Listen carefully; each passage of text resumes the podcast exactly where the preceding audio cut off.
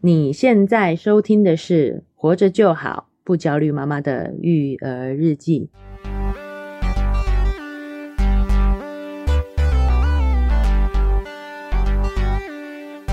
我是营养师肉圆妈，大家好，我是奶舅，又到了我们呃育儿日记的时间，我差一讲育儿周报 啊、因为我们连连录了两期，用周报做开头啦。对好我们回归一下我们的正常系列，就是我们的育儿日记日记啊。对，那这一期呢，因为我们前两集周报我们讲了很多跟时事相关的议题啊、对获得了蛮多的回响的，是哦所以我们这一期也想针对这两个议题再做一些补充是的，啊，那也针对听众的一些反馈，嗯我们来做一些回应。是的，我相信这两期这两个议题也是目前当下我们的听众朋友，或者是说我们的台湾的所有台湾的朋友们哈，是朋友家长们都很关注的议题，没好错所以我们这一期也会接续着我们这两个议题去做一些延伸。是的，好，那在进入这个延伸讨论之前哈，哎、我们也来跟我们的听众互动一下是的，哦。首先是呢，有一位我们的也算是新听众啊、是的，哦，那他这个跟我们有相见恨晚的感觉，他自己讲啊， 对，啊 哦，他有懂内我们，是然后懂内我们也一有百元，对，，短了我们一百元，然后嗯也在我们 Apple Podcast 呢留下了五星好评。好、所以我们首先感谢他的抖内，那我们也听听看他在五星好评上讲了什么。是的，谢谢依莲，她说谢谢你们的分享。我们夫妻努力很久，八年多才等来一个宝贝，因为年纪不小了，有点心急，想多做好孩子的教育与未来规划。对于孩子的教育有很多想了解的，尤其在对于幼儿心理与沟通方式，通过两位的分享，有很多收获与调整的方向。谢谢你们给予这么多分享与分析，让我有很大很大的收获。谢谢肉圆妈，谢谢奶舅，爱心为什么念那么快？啊，太快了是吗？也不是啦，就是你为什么？因为我怕我哭出来。 啊有点感动，就是所你以知道说，，所以我的感觉是没错的，你有加快速度这样，对不对对？对，哦如果哦如果我在空档，我眼泪就要流下来 了，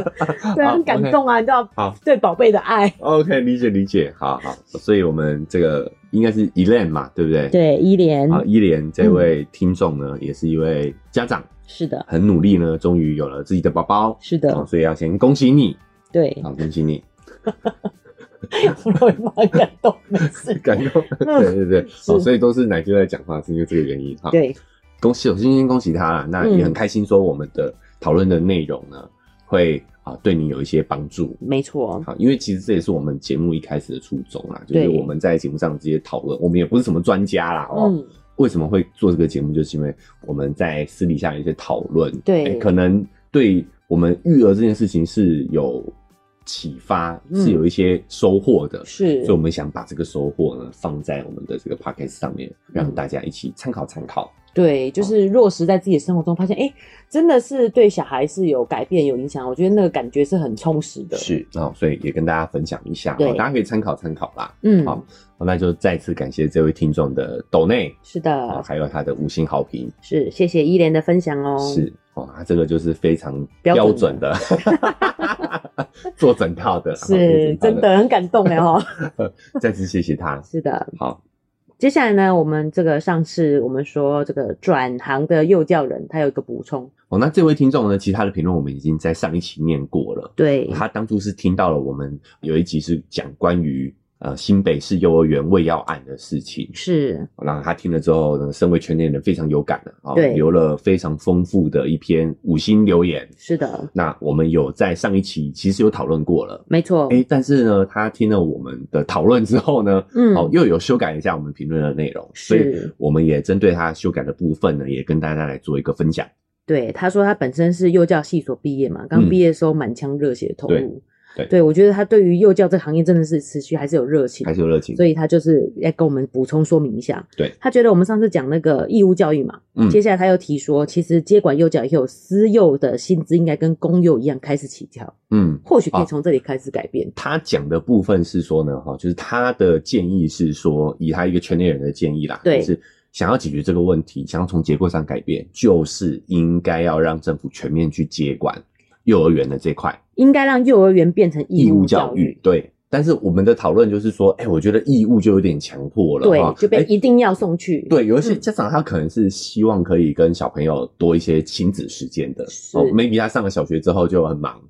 哎有一种有偷笑的感觉，就觉得是你这先样偷的笑好不这好样？的家长很少的吧？也是有啊，也是有啊，是哈是是。所以我会觉得，就是应该是要政府全面托全部管理啦，对对啊接对，管，但是好像不一样用义务，不一定是哎义务教育，不一对定要对用义务这样对，子其实这都还是可以再讨论的，在讨论，对，对，那他就提出说，所以其实政府应该管的是什么？其实私幼跟公幼薪资应该要同一开始一样的起跳，或哦许，可他以。觉得政府要管的应该是薪资，对，嗯，是。那他也顺便透露这些业界的秘秘辛辛啊、哦他说吉德堡费用大多数人都觉得不便宜，不便宜，没错，我也觉得。 但实际上，多少老师是领不到这个四万块的月薪哦，嗯，更多是无偿加班、加好、加满，假日活动办好办满后，月薪连三万都没有。请得起私人家教的家庭付出的学费，至少是北市吉德堡两倍以上的学费，哎，更不要说一对一的，是，也不用担心园所苛刻薪资哦。他的意思是说，吉德堡好像开得很好，可是其实你把一些东西扣掉以后，嗯可能连三万块都不到，不知道，他就会找一些哦麻烦给你扣薪水这样子。是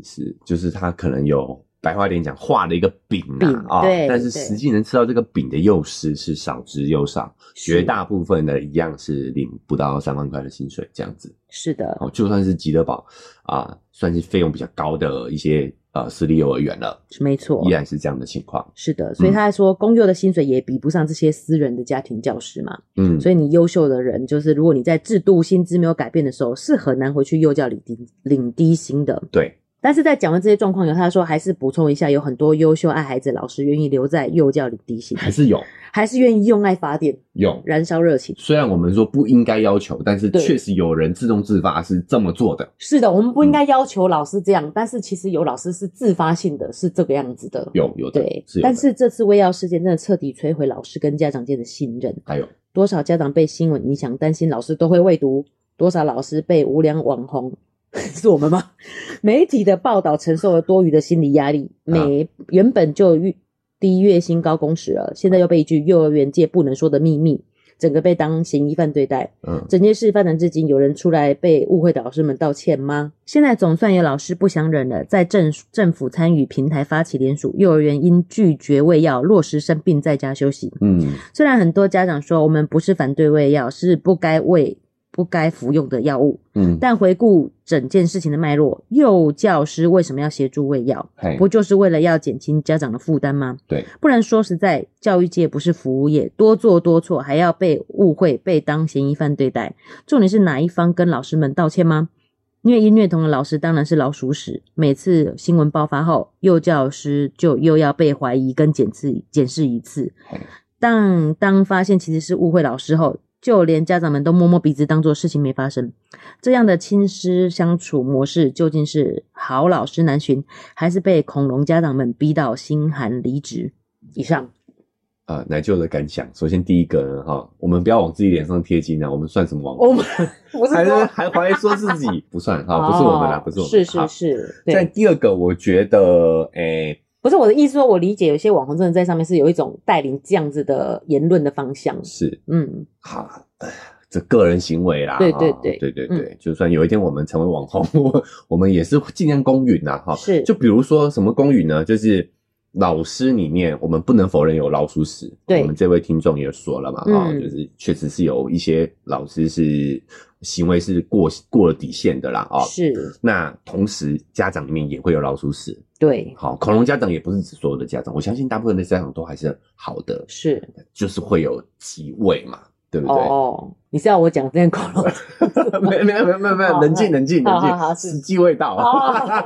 啊，忍不住想要脱口而脱出，口而出。好，所以一定都会有的啦，对不 对？是，好，所以我们公允一点讲，就是有时候我们不要去针单针对单一事件去扩散到其他的人群。可是有时候我觉得那是自我想法，像我觉得这位听众这样分享，我才想说啊，对耶，很多老师可能会觉得被责备到了，嗯嗯，觉得很无辜。对但是其实大多数的家长也没有把它延续到所有的幼教教师啊，对啦，大嗯就是哎多数啦，就是也是有恐龙家长嘛，大哦，家都是网络上战神，对不对？私底下就就是看到自己的自己小朋友的老师还是客客气气的嘛，对不对？对 啊，对啊嗯大部分啊正常人没有没有，可是他们会觉得说，就算你外表客气，你还是已经有怀疑他了。啊、那这个也是跟大家分享一下，我们不能控制别人脑袋里想什么，怎么想对，嗯真的不用在意这一些。是你，们的行为上是互相尊重的，我觉得就 OK。对对不对？你很难控制，就是换位思考一下，是你，你也会怀疑啊，嗯，对不对？ 嗯，就是比如说，就新闻上报一些恐龙家长事件，虽然这个舆论比较小一点呐、啊，是，啊，啊但是报的时候你也会觉得，哦，仔细想想，我们小朋友的这个家长好像有一点，这种， 你也会这样想啊。我确实很有时候还蛮担心被老师当成恐龙家长的。对啊，对啊，你看，对，所以其实我们换位思考一下，这个人的本质都是差不多的啦。对，有时候嗯提出我的疑问的时候，就会担心说老师会不会觉得我这样子太啰嗦。是嗯，是，所以有时候真的是我们想多了。对，嗯，嗯，所以我要提醒大家，就是当我们在考虑一件事情的时候，我们不要去太着重在讨论个人行为上头，因为是这是没什么好讨论的嘛。嗯你讨论老鼠屎没有用啊，对不对对？，我们其实更多应该去讨论制度结构上面的一个问题。是，那以我们最近在讨呃很火热的话题，就是权力的这个东西嘛。嗯，其实有权力，我们讲权力越大，责任越大嘛，对，对吧？是好我其实是能力越大，责任越 大，但是一样意思嘛，就是你对既然拥有了我们大众给予你的权利，你就要负起更多的责任啊。照理说应该要让有能力的人有权利啊。对对啊，对，好，所以有意思的是什么？就是当事情发生的时候，你会发现权力阶层其实是会想办法去引导舆论到把责任归咎到个人身上。对，把我们的那个哎视线化转往移这些到这些更老鼠屎身上啦、对不对对？哈对，就是其实他他们是很巧妙的转移了他们应该要负起的责任是，啊。比如说像这件事情，我觉得当然这个个别老师有问题，嗯，但赋予他这些权利的这个幼儿园没问题吗？幼儿园当然有问题，有问题嘛哈？是，那是谁赋予幼儿园这些权利？就是这些上层的公家机关嘛，嗯，对吧？哦对，所以你看一层层，我们如果用权力结构去看这件事情的话，你会发现一层层的人都没有负起他们应该要负的责任。对，把直接把责任推到第一线的人第一身线的上。工作人员其身实上。后面这些人都有责任啊，对他这些幼儿园可以拿到执照，不就是公家机关同意的吗？对哦，防护门把这个老师猎物把他处死了之后，这事情问题就解决没有？其嗯实因为真正的问题是在背后的这些权力关、权力结构上头嘛，是，对吧？没错， 所以对有时候我们还是要提醒大家一点，有时候我们要去注意到这个背后，因为啊，权力结构他们就是很懂得去运把用，推卸责任嗯推卸责任呐、啊把这些事情赶快推到那些人身上，不要把焦点放到我身上。对，对比方说，你应该赶快立法，嗯，把这些严惩一下嘛，这些罚则升贵一点嘛，重一点应该是重一点。对对，所以为什么老师跟家长时常会觉得成为代罪羔羊？嗯，，好，哎、原因就是因为我们都会忽略背后的结构性的问题。而且吵一吵就失焦了。虽然对这件事我也很想讲，就说哎、也对，哎，好像国小老师就没有在帮你喂药，因为对小孩就会自己吃了，嗯，小孩要自己吃，好，要学会自己吃。对但是幼儿园时期好像本来就是帮助小孩学会生活起居的事情嘛，对，对啊，你也是嗯对协助他学会这些事情。是，然后他上了小学以后就没有老师帮忙喂药这种事情，对，嗯所以每个阶段都有每个阶段该做的事情呐、对不对？没哈，错。包含我觉得他们提说生病应该在家，我也觉得这是应该的嘛，不然每次去幼儿园都生一堆病回来，大家都互对相传染。讲到这个，我想国外其实是有这个规定的哦，生病你就给我待在家里。是啊，对是啊，可是就是我们家长请不了假啊，这也是整个社会结构应该改变的问哦题、，啊国外好像可以带孩子，有些公司可以带孩子去上班。嗯，哎对，尤其对小孩的免疫力又比较不好，你对知道他带到公司去，可能不见得会影响其他人，但是对一生病的小孩，全部人一起生病、欸，对啊，对就啊是呃，像长病毒的大 人来讲，影响就比你较很少有一点经。验就对了，对对对啊、哦，就还好。是哦，但因为呀，因为弟弟前阵子有点长病毒啦，对，嗯而且我们大人就还好、OK 啊，是，所以如果你这个时候你他小朋友得了肠病毒，你把他带在家里或者再去上班，其实对于其他人的影响反而是小的。对最近长病毒肆虐这件事可以讲吧？对，对，为弟什么弟不 讲？这事实啊，不是，就是弟弟得、弟弟得肠病毒嘛，那因为我们我是有去诊所 check 过，嗯就是肉圆没有得，嗯所以然后那一天下午的活动他要想参加，我就让他去幼儿园了。嗯嗯，老师们担心的要死，一直观察他嘴巴。若云说他站在那边啊这样了好久，嗯老师一直看他到底有没有肠病毒，他嘿，也很怕肉圆也有肠病毒传染给别人。哎，对啊，可是我说啊哦不好意思，不能去嘛。他说也没有啦，你知道吗？他也不敢说你应该待在家里，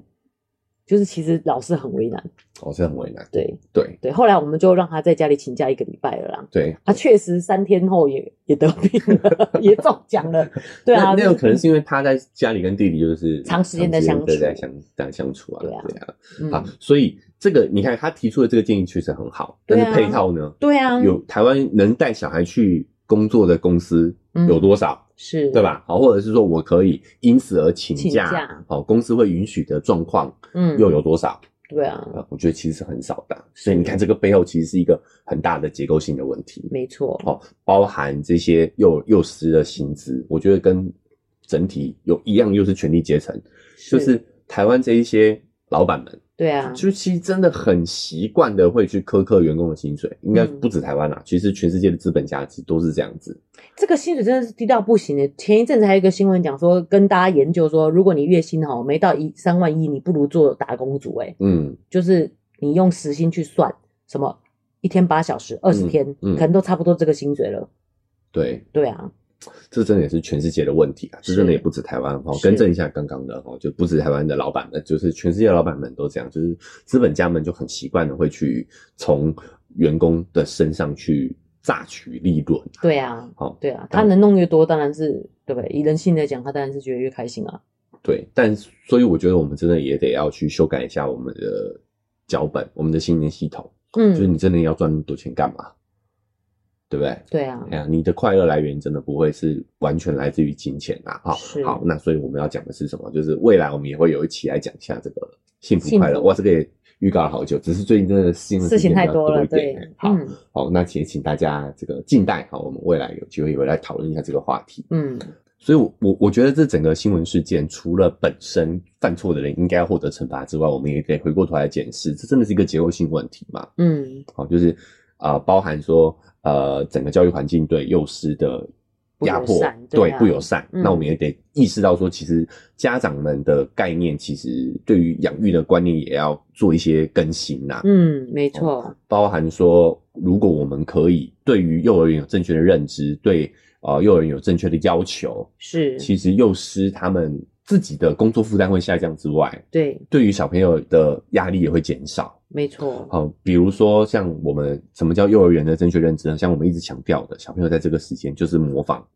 大人，学习就是模仿大人，然后是再来就是玩嘛，哦对，通过玩跟模仿来学习。是，那再来，我觉得若瑞妈也补充到一点非常好，就是幼儿园这个时期其实应该让他们学会一些生活技能，是的，而不是在那边学算术、学写字。对，好、这些是小学要做的事情，每个是阶段都有每个阶段该做的事情。嗯，所以，我们如果正确的去理解他们在这个阶段就是应该得到什么样的一个待遇的时候，得到什么样一个对待的时候，其实这整件事情就会有一个好的开始，哦没错。好的循环嘛。是的，然后发现奶舅也很了解人性诶、哎因为像肉圆妈是对她的学业是没有要求的，嗯，可是奶舅一直说，其实是我们家长来要求让幼教界有压力嘛。对啊，对啊，就前一阵子真的有这件事，就是奶肉圆在那边讲五十、十五、二十，我说啊、哦，在那边数数，对，在数数五进位，我说为什么肉圆你这么厉害，你会五进位？嗯我说老师教的啊。啊然后他就透露出说他在中班的时候他们就教这件事情了，啊然后忽然有老师老师有一次很凶问他们为什么还不会，啊，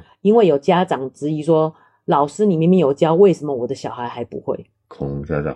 嗯嘛，这个对，这就有一点了，对不对？哦，就是他说老师对他们很凶，在对这件事情上对他们很有要求。对哦，原因是因为有家长质疑说，你们不是有教五进位吗？为什么小孩还不会？对，哦，你没有教会我的孩子这件事情，这样子的意思，哦，所以老师倍感压力，没错他。就把这个压力转嫁到，小孩身上，哎呦，对，所以也提醒所有家长， 你这样了，只是要让小孩被骂而已。你骂老师，老师骂你家小孩，而且我觉得应该真的是应该蛮凶的，哦，因为他如果他有些时候我说你为什么头发绑那么紧，你可以跟老师讲很痛啊，他说我不敢讲，老师我就说老师很凶吗？他啊说没有啦，一点点小凶。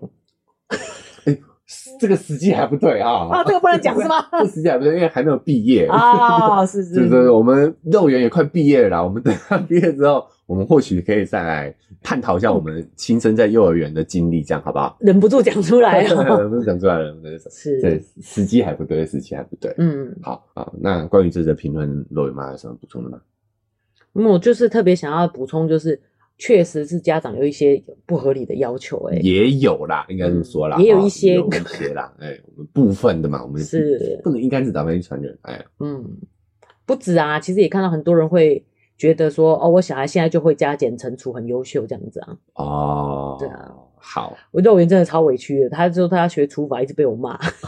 这我就觉得说你这个有什么对啊？就是这个氛围，我觉得很不对啊。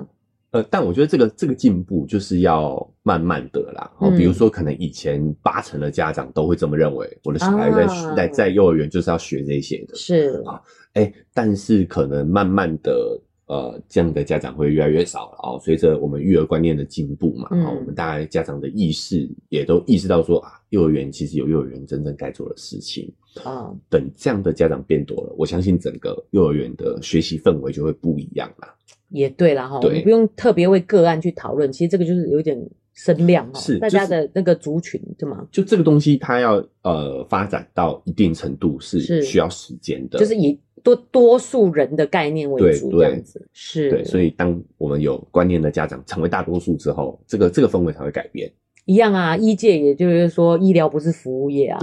对不对？就是这其实真的是很多人自己素质要提升一点啊。，对对对，嗯但这个需要时间。对好，那我们只能静静等待之外呢，我觉得我们就只能从自己做起啦。是，好，那再来就是我们一再强调说，如果你认同我们在频道上面节目节目上面讲的一些理念的话，嗯，哦，欢迎帮我们多多推荐，帮我们多多分享。是，哦，因为这个就可以加快这个氛围的扩展或嘛。嗯，哦没错，扩氛围的成长啦、哦是那真的也是对于我们来讲也是一个很棒的鼓励。对，哦所以如果你觉得哎、我们讲的你认同的话，嗯请麻烦帮我们多多转发。是的哦，，因为我们 p a c k a g e 是没有演算法的哦， 哦，需要大家真的动动手哦，帮我们去分享出去，分享给你身边的人，分享到你的社区，哦，让更多人听到我们的节目，或许他也可能，哎、哎、有一些想法上面的这个碰撞跟改变，什么叫做没有演算法啊？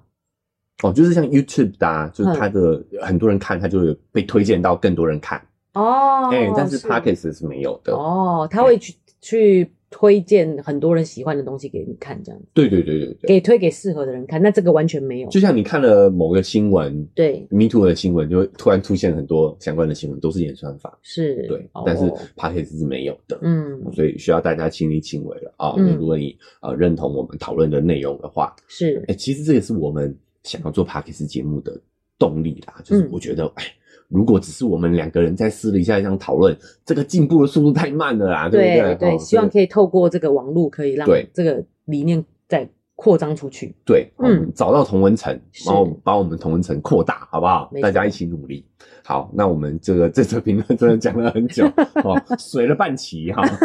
好，所以我们赶快来念下一则。接下来这一位是 E L O D I E 一一零，他说 “Me Too” 这集讲的太好了，给我们哦五星好评。感谢你。这集谈权力性侵这件事，逻辑很清楚，含金量太高了。从社会角色来谈性别脚本议题，很认同以权力以社会面而非个体性欲的角度来解构性侵的本质。很惊喜，原本单纯在找育儿节目，却挖到宝这么精彩的内容，爱心。感谢谢谢你你，感谢你嗯，好、他给了我们五星好评，而且对我们民图这一期也是这个大力称赞呐、是啊，称赞我都有点不好意思了，真的吗？哎、那可是我自己是不是这样有点老王卖瓜？我也觉得真的是很赞呢、就是让我们家长在育儿上真的有一个比较大的一个方向，而不是就是听整天听这件事情，然后感到糟糕糟糕，我小孩要念书，然后担心来担心去这样子。为什么我这一期我自己讲的也很兴奋呐、对对啊？ 话匣子打开都停不下来。停下来，停不下来哦。嗯所以其实还有很多有有一些部分也想跟大家再继续分享，算补充说明这样子啊、是，跟我们那位听众一样。对对对，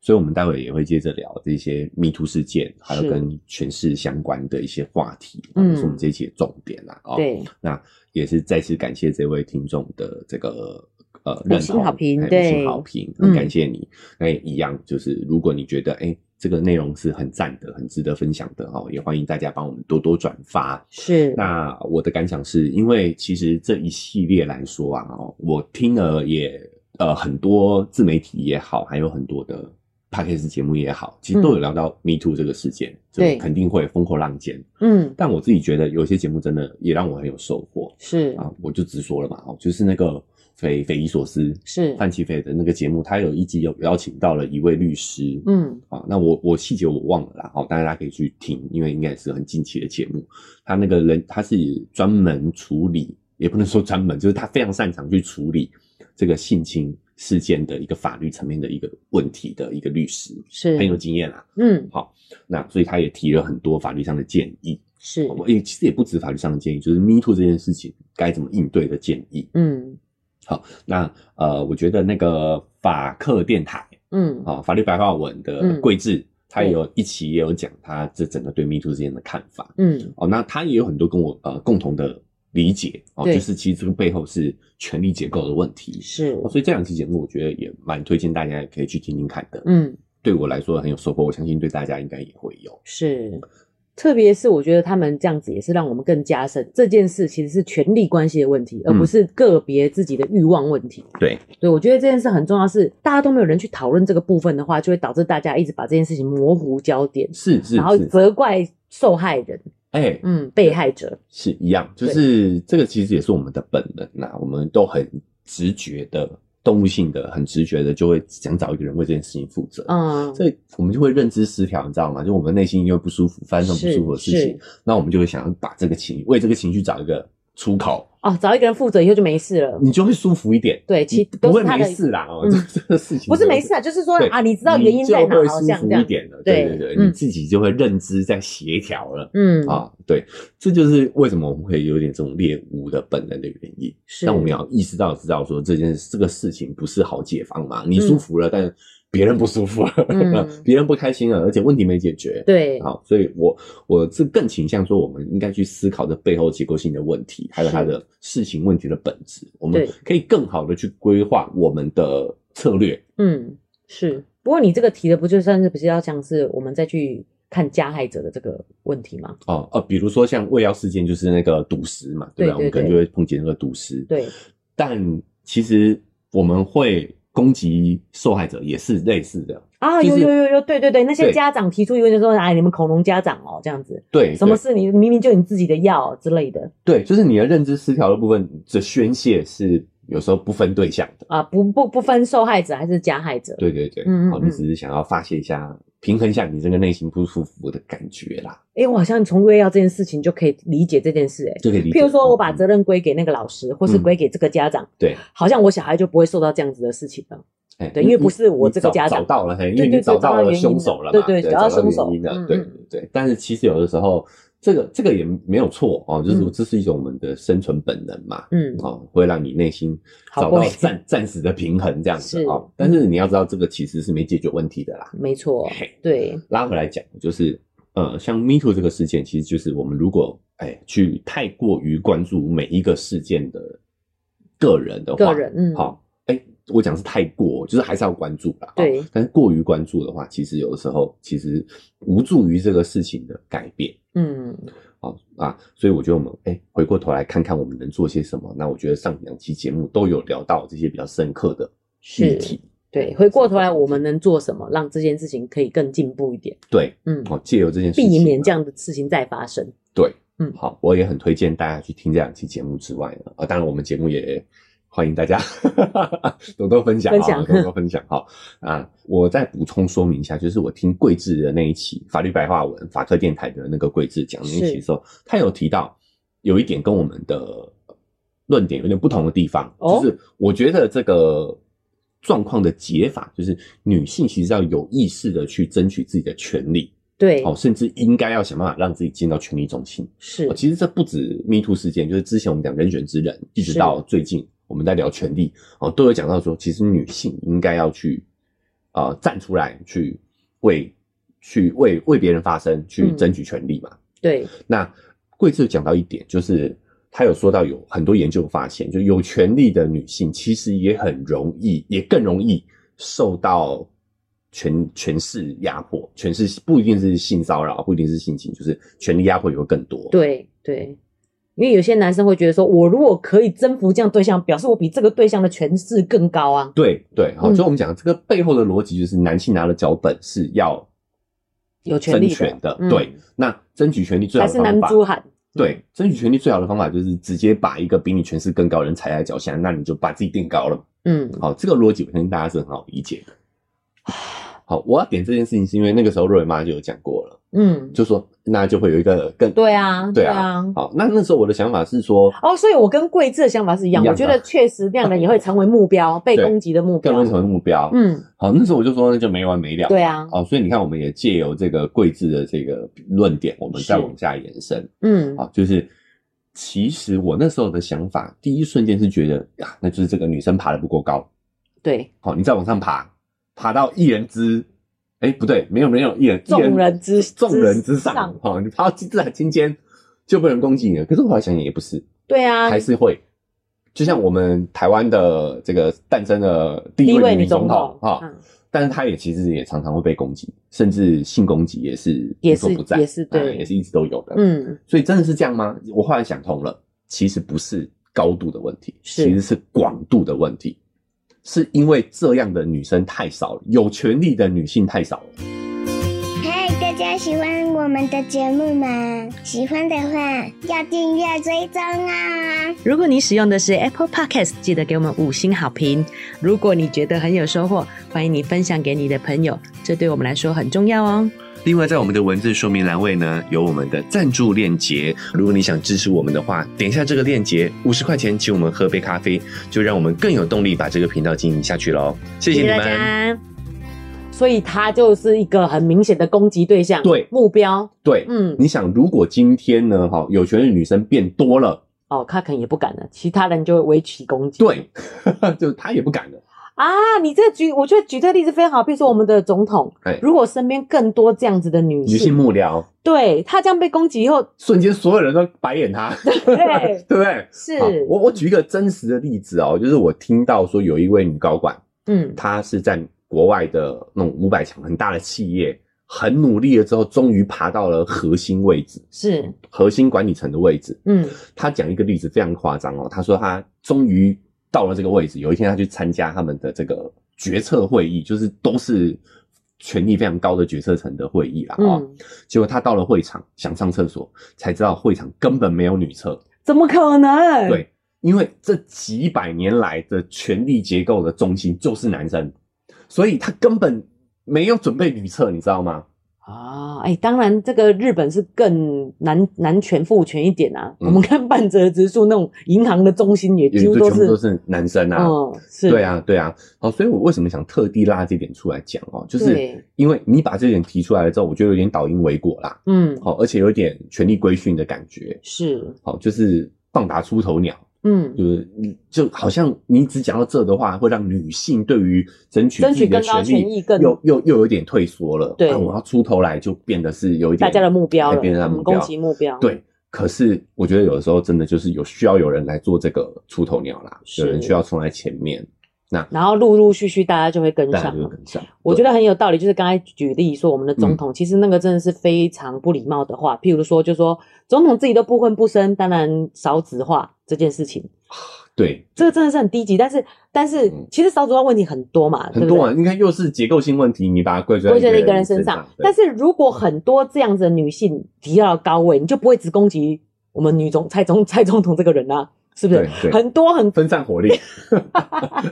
对，原因就不会只有她一个人了嘛。对不对，我再举个例子嘛，这有点像是我们退回一百年好了，假设那个时候女性都还在裹小脚。嗯，第一个不裹小脚的女生，她肯定会被攻击啊。是，而且我跟你说，而攻且击还有她的还不止男生，对呀、啊，其他裹小脚的女生也会攻击她，是，对吧？是是是好，，但是就是得有人做这个第一个不裹的人嘛。对好，就像 Me Too 一样，就是一定要有人跳出来第一个讲嘛，对，这个事情才会慢慢的去做改变。嗯。好，所以我我想要延伸这点，就是说，如果只停在那个讨论点的话，其实讨论他说啊，真的权力高的女生也会被攻击耶。，对对对，呃到底要到什么程度呢？我我去举例嘛，就是我们的男女比例就是一半一半嘛，嗯就，基本上权力结构应该也要一半一半才对啊。对，好，我就说这个政治人物应该要一半一半啊，议对会应该要一半一半啊。是好，直到这点，我觉得才是所谓这个平衡平衡的状态，嗯，对不对对对，我觉得这个逻辑有痛，有同嗯，好所以是不在于高度啦，哦，不是对一个人爬多高就就可以避免这种情况，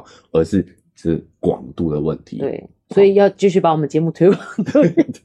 越多人有这样子，越多人有这样的理念的话，这件事情就越可能成真。成真对对一样的概念，好是不好？好，好，那所以我们就接着哈，继续就顺着这个听众的评论对，啊，继继续聊这个 Me Too 的事情嘛。哎、我觉得我想补充一下，就是我们家长好像本来觉得 Me Too 这件事情跟我们好像比较没有没关有系，关系，对，可这后劲真的很强哎、嗯我后来就思考到，其实女生本来就是，譬如说在以前古代，女女子无才便是德。对对对，其实，譬如说刚透过念书这件事情，女生就获得了一点点权利了。我们嗯只要能工作养活自己，我们就比较不需要依附在男性的这个下面嘛，对对不对？对，就是哎获得权利的一点点。所以就是光女性可以去念书这件事情，然后获得一些能力，这就是慢慢的获得一点权利。只是对嗯接下来我们该怎么做，可以让女生可以拥有更多的权利，就开始在思考这件事情、欸。对，所以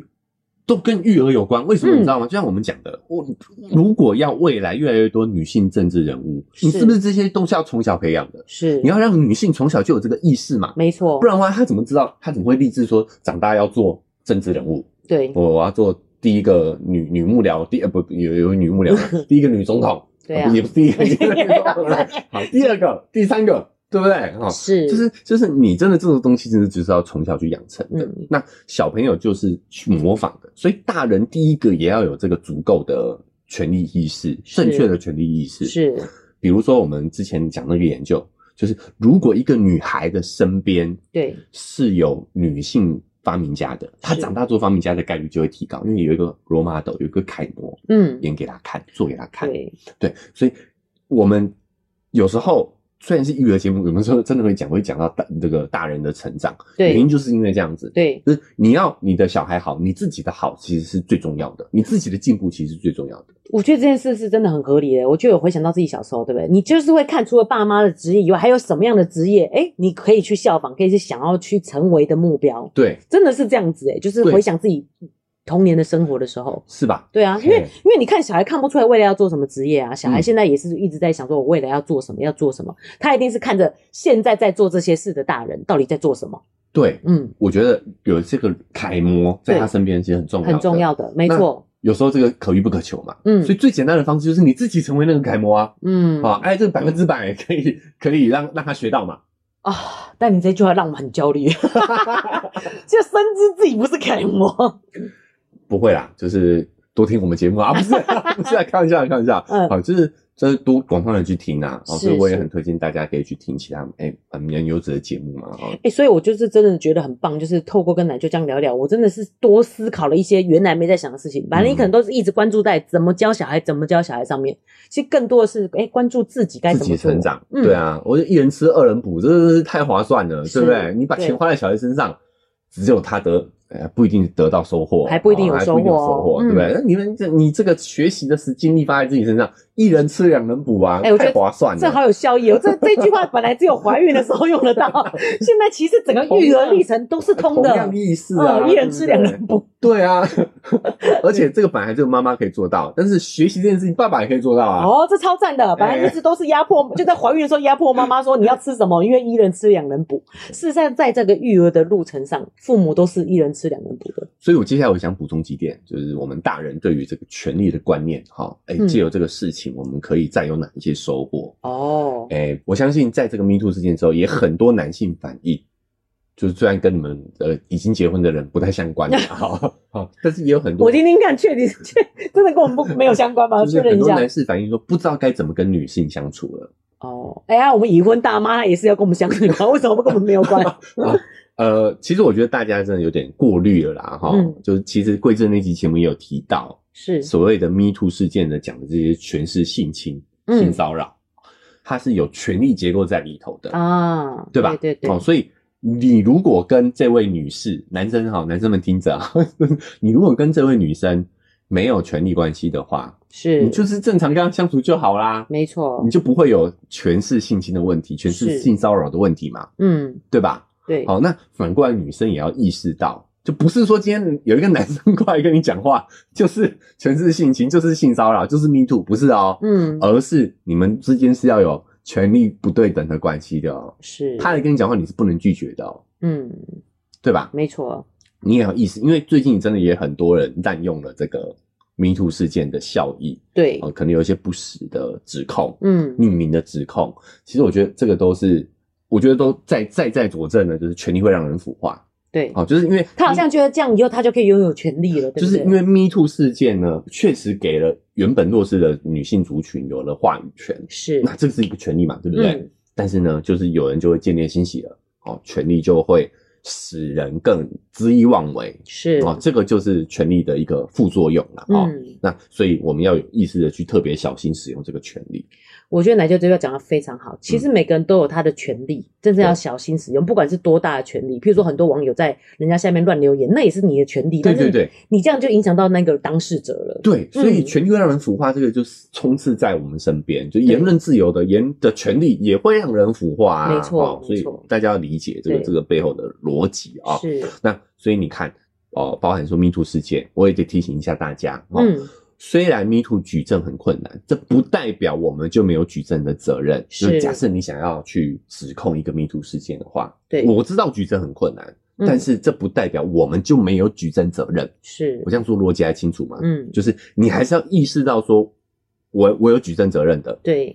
这个这个意识就会让你的指控更可信，嗯，因为你就会去努力的想要挤出很多的细节，对，对？吧？哦嗯，讲、到当时可能会有什么其他第三者在可以对佐证这件事情，是，有没有这个意识非常的重要。嗯你会，发现有些人的举证就是他是根本也讲不清在说说什么，你知道吗？是，好、那如果你的指控是真的，那你就浪费了这次机会。嗯，那如果你的指控是假的，那就更不应该了，对呀，对，吧？嗯，哦，但我觉得我相信现在呃有意识的呃网友们越来越多了啦，哦，是大家其实都是有判断力的啊、哦嗯所以也要清楚的知道说，我们现在有了这个 Me Too 的事件带给我们的权利，那我们要小心使用，我们要对意识到自己是有举证责任的。嗯，好、哎、这个是成年人都应该要透过这个事件去有一些理解的地方啊、对了解的事情。是，然后呢，那我们回过头来说哈，就是如果一般人你们两个之间没有权利关系呢，好，为什么其实就算是在我们日常生活当中没有权利关系哦，嗯男女没有权利关系，可是其实还是让常常会让女生相处不舒服，是，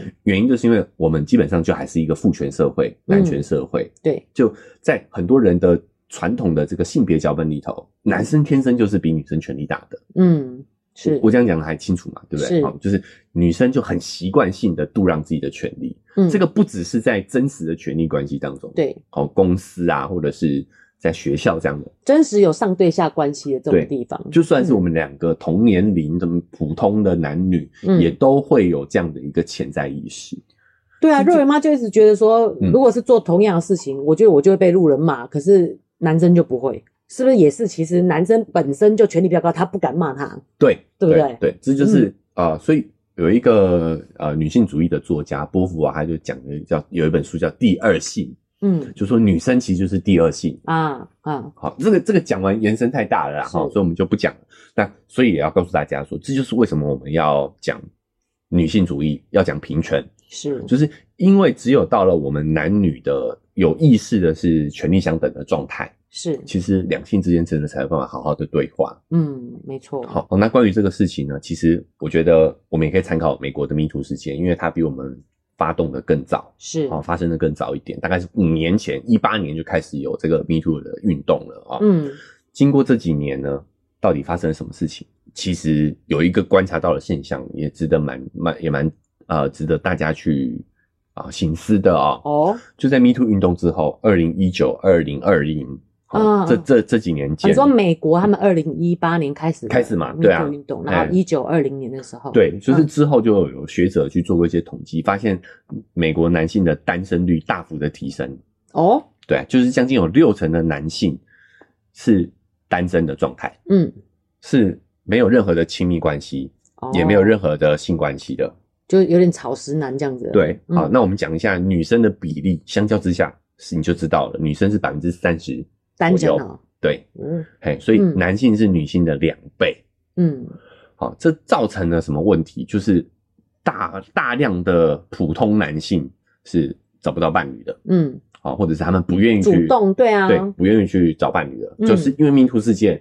导致男生确不实知道怎么跟女生相处。对对对，这就是我为什么提出来讲，就是因为这是真实的问题，是而且已经在美国示范给你看了，发对生中了、对，哦，确实，因为他们比我们早开始嘛，那之后到底会有什么样的走向？对嗯对，所以我们回过头来，我们就应该开始探讨一下。好，我们在台湾的迷途事件之后，哎嗯确实，我我觉得是好事啦。哦，就是我们把这个权力阶层洗一波，对啊好不好？哦，嗯大洗牌，洗干净一点啊。嗯，但是我们确实也要注意到它接下来的会引发的一些事情，就包括说两性之间的互动模式，是，需是需要做一点改变的、嗯，啊，就确实男性在这个事情之后，对跟女性的互动有会多一点担忧哦，啊，这个是可以理解的嘛，嗯啊，，就跟我们之前讲毒师的胃药事件一样嘛，对对，就是发生这个新闻之后，你胃药你也会再谨慎一点，是是不是？嗯就这药是你你拿到你拿到， 要要做个确认， 对对对，就会变成是这样子哈、嗯那所以这个也不是坏事，嗯，就我觉得美国这个问题也不是坏事，嗯而是说就是让大家意识到说，我们得要去做一些什么改变跟调整。是，好，那奶就自己的看法呢？其实我觉得这个当中的关键，除了男性变谨慎是好事之外，代表性别脚本的转变。哦，以前男生拿的是主动的脚本嘛，嗯那女生就是被动，通常对都是等待男人来做选择。是，但其实你从权力结构去看的话，其实这也是男权的一种表现。嗯主动其实是一种权利哦，哦，对不对？嗯，我有选择权啊，我主动做出选择啊，是，对吧？背后的逻辑其实也是权力逻辑哦。嗯所以女性在这方面也度让出了自己的权利是，哦。所以在这个中间的这叫什么过渡期，就会产生，哎，因为我们讲嘛，未来权利应该怎么转换，就是女性应该主动去争取权利，对，拥有吧？更多权利，对，嗯那男性应该要懂得放掉一些权利，是哦，，很多事情不一定要那个样子的。嗯好其实我们把这个逻辑放到男女关系当中也是啊，是不是？男生为什么选择单身呢？就是因为他们放弃了一些权利，是，我不主动去跟女生接触了。可我怎么觉得这样男生反而自己松了一口气啊？他也懒得这么做吧？确实是，确实是，所以这就是为什啊，么比对例这么高的原对因。对，对因为这个脚本不一定适合每一个人，对对不对？所以不适合的人会觉得松了一口气。我如果选择度让这个权利的 话，对啊，对啊，嗯对啊，嗯，像像奶舅就是松了一口气 啊，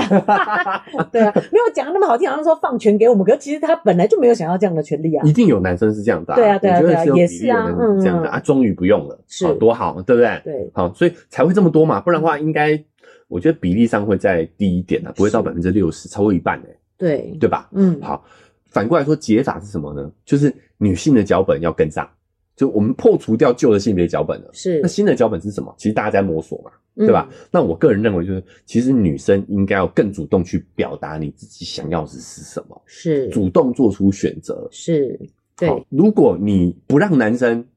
展示他的权利，嗯，但是你又不主，就是你不让男生主动，是啊，你又不主动， 那到底是怎么玩？那那就这游戏，这个男女之间的相处就就处不下去啦，就进展不下去啦。有点像是，譬如说，你又希望男生在什么节日的时候主动送花送礼，嗯，然后你又要嫌弃他送的不好，然后你又不讲你要什么，这样的意思吗？其其实对，所以你对不对你有会点发现像这这个个脚本一直都发生在现代现的实男生女活中关系对啊当中，就是因为因为以每前次两性的话题都在吵这种事情。对，因为因为就是脚本问题，为什么你知道？因为古时候，哎，我们不要也没有多古时嗯候，以前的传统男女脚本，老公送你什么，你有什么话好说？嗯，你理解我意思吗？是我这样讲还清楚吗？是对不对嗯但是因为就是因为女性意识慢慢觉醒，对，女性的脚本改了，嗯，但是改了又没改， 又没改全。对对你知对，我我这样样讲清楚吗？哈、就是有点改一半呐，改一半，不上对不下这样子，嗯不上不下，哈，所以你可以开始，你敢不满意你的老公的表示了，对，对不对？但是你又不不主动讲清楚你要什么是，啊，这个脚本需要做调整。嗯。好、所以我觉得其实我们讲更大的这个要件是，我记得我以前看《欲望城市》那个 Samantha，、啊对她她看了一个包很喜欢，她男朋友送她，她不爽哎、哎、她说我要我自己会买，对对，哎、对，这也是这一是不种是又是一更？我以前不懂为什么要这么不爽，现在就表示说，其实这是她想要什么，她自己决定，她自己买，这是她的权利耶、哎对不对哦所以为什么女性主义国外走的比我们前面嘛？哦，嗯因为他们先更更开始发展。哎、是哎、他们的影集对那时候就这样演，然后我弄什么看不懂。那都是十年前的事情了哦。对好。啊，对啊， 所以我们讲两性平权是什么意思？其实就是权利跟义务是对等的嘛，是对不对？没错，好，所以我觉得这个这件事情也要让啊、呃我们的听众们、成人们知道，是好，就是你是这个权利义务的对等就非常的重要，嗯，就是你不希望男性主动表示对你们不舒服，对，那其实代表说你要把这一份义务、主动的义务拿到自己身上来嘛。那如果你有想的话啦，你就要主动，是这个意思吧啊，？你不想你也要主动讲嘛。哦，对啊，对，就是我们嗯讲勇敢拒绝，其实是个意思嘛，是，对不对是？哈、嗯，就是女性为什么就算不想也不想不不愿意讲，就是因为他拿的是被动的脚本啊，对啊，讲话要比较婉转一点啊。对啊，就是被动啊，嗯被动啊，我好，每次有什么黑脸，我都叫肉圆爸去办啊。 譬如说跟老师讲说老师怎样怎样怎样，可是肉圆爸觉得不行之类的，你知道吗？就是会有这样子男女的脚本啊。对对、嗯那我们要有意识的去成为下一代的 role model，好是楷模，所以我们也要从自己的这些日常生活言行当中去改变。对，好，比如说你你跟你这个状况，你女儿听到了，你就觉得啊、原来女生要这样表达。要这样表达，对，对好，其实我觉得，所以我说这个权力这一集真的是后劲很强，是因为我自己也有意识到，然后我就做这样的改变。我觉得真的有影响到肉圆呢、欸嗯，我们之前有讲过，肉圆好像在学校疑似会容易被欺负嘛，嗯就他现在好像那个，我们一直以为他现在比较开心，是因为那个小朋友改了，就他说、嗯没有啊，差不多差不多。 嗯，啊，对，就是他有有有一点，呃我们不要讲那么重的字眼啊，就是有一个小朋友在学校比较霸道一点这样子啦，对啦，啊其实也不到也不到霸凌凌，啊也不到嗯欺负，就是比较霸道一点。那肉圆是比较善良温和的孩子，他就嗯容易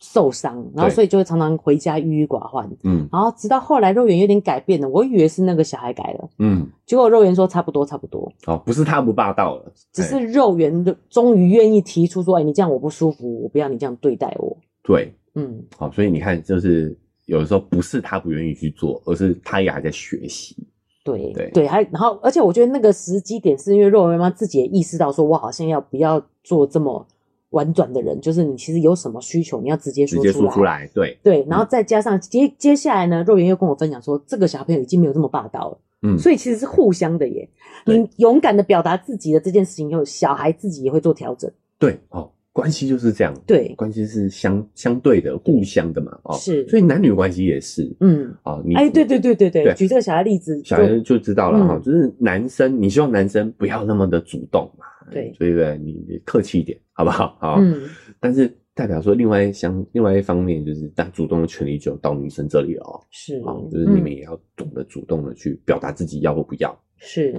对不对？所以我觉不要让我得们去猜嘛，像奶就觉得我们要慢慢的男女平权。嗯那你有没有觉得小孩其实应该也要有这样的权利，平等的权利？跟大人一样的权利嘛，一直都是啊，我一直都是这样支持的啊，对对，啊，是因为我们就觉得小孩其实是更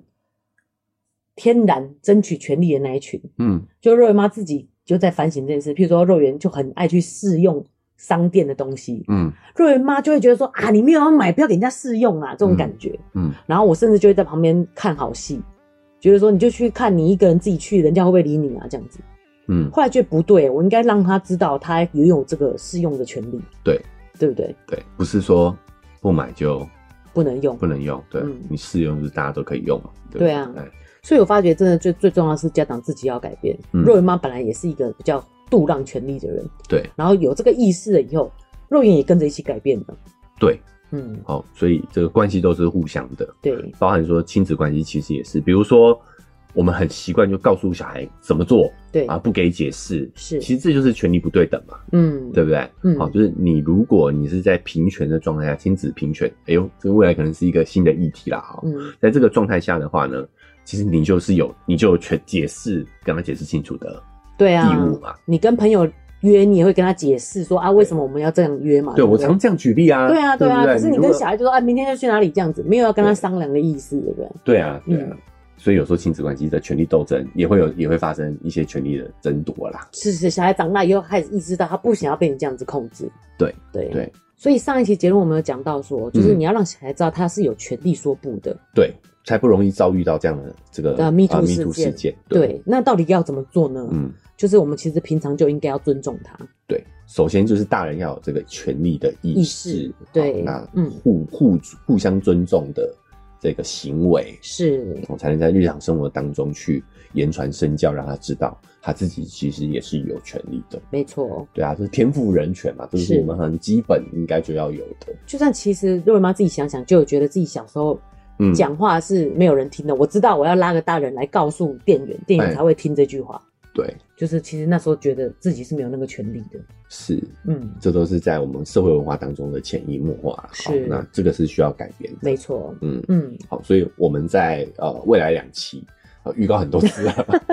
未来两 一直集插播，也有讲了一些权利的相关的研究跟对权利规则，是哦，也这个欢迎大家可以期待一下哦我们接下来的讨论啊，没错只是因为最近这些这个突发事件太多了，忍不住想跟大家做一些补充。是，女生要更有意识，拥有更多的权利，哦啊对更多的人有这样的想法，这是世界才有可能改变。对，嗯，哦，所以不管你是用哪一个平台收听的哦，记得追踪加订阅，未来我们相关的讨论，还有我们关于权利相关内容的更新，你才不会错过嘛，是对不对？那如果你使用的是 Apple Podcast 或 Spotify，记得可以给我们五星好评。那我们的文字说明栏位还有一个赞助链接，如果你认同我们的这个理念，好，也可以按一下那个链接，五十块、一百块赞助我们，就会让我们更有动力呢，把这个频道经营下去。哦，另外我们的社群平台开通哦，脸书是肉圆成长记录，IG 是肉圆妈的育儿日记。呃，如果你想跟我们更及时互动，欢迎加入社群平台。也再次提醒大家嘛，哈，就是这个氛围的养成呢，哈，是需要更多人参与进来。对麻烦大家，如果你认同我们的话呢，可以帮我们去扩散我们的